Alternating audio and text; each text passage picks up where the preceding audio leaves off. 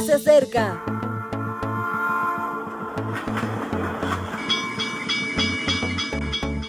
Partimos ya.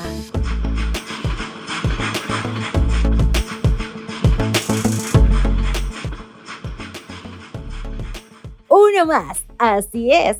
Abordamos este viaje y comenzamos un día más. Gracias a Dios porque puedes acompañarnos hoy. Y claramente no desaprovecharé esta oportunidad de compartir la reflexión matutina de hoy contigo. Los tres filtros es el título de hoy. Y ya que estamos acostumbrados bastante a eso de los filtros, recordemos que sabiduría, la palabra justa, es el tema de esta mañana. Vamos a abrir las escrituras en Mateo 12:36 antes de comenzar. Pero yo os digo que de toda palabra ociosa que hablen los hombres, de ella darán cuenta en el día del juicio. En una ocasión, un discípulo se acercó a Sócrates para contarle que alguien había dicho algo negativo de él. El profesor le pidió que no siguiera hasta no saber si había pasado los tres filtros necesarios para hacer un comentario. ¿Estás seguro de que lo que vas a decirme es absolutamente cierto? El primer filtro es la verdad, afirmó el buen profesor. El joven dudó. En realidad no lo había oído directamente, sino que otras personas se lo habían comentado. ¿Lo que pretendes decirme es bueno para alguien? El segundo filtro es la bondad. Continuó en tono afectuoso el maestro.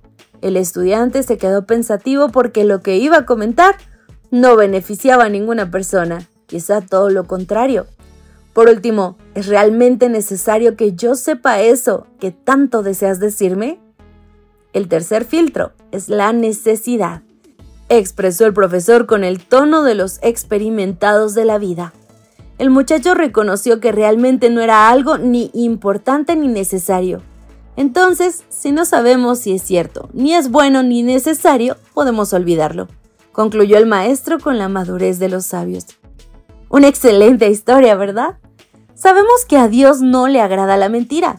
El mismo pueblo de Dios en sus peregrinaciones cantaba, Libra mi alma Jehová del labio mentiroso y de la lengua fraudulenta. Salmo 122. También sabemos que el Señor aborrece la lengua maledicente que crea disensiones. Mira lo que dice Proverbios 6, 16 al 19. Seis cosas aborrece a Jehová, y aún siete le son abominables. Los ojos altivos, la lengua mentirosa, las manos que derraman sangre inocente, el corazón que maquina pensamientos inicuos, los pies que corren presurosos al mal, el testigo falso que dice mentiras y el que siembra discordia entre hermanos. Pero el mismo Jesús nos advierte contra hablar de más y comentar cosas sin necesidad, y afirma que de esas palabras daremos cuenta. Entiendo, por tanto, que no es asunto insignificante ir de aquí para allá comentando insignificancias y asuntos de otros. Y es un mal muy extendido. Piénsalo bien, ¿te gustaría que dijeran de ti cosas que no son verdad? ¿Y si los comentarios fuesen negativos? ¿Qué opinas de perder el tiempo con conversaciones superfluas? A mucha gente le gusta hacer esto. ¿Y a ti? Pienso que es hora de que reflexiones sobre estas cuestiones y le des un enfoque cristiano, porque al final tendrás que rendir cuentas a Dios de lo que hablaste o no. Mi querido amigo, seamos sabios, seamos pacificadores y seremos llamados hijos de Dios. Que pases un maravilloso día. Hasta la próxima. Gracias por acompañarnos.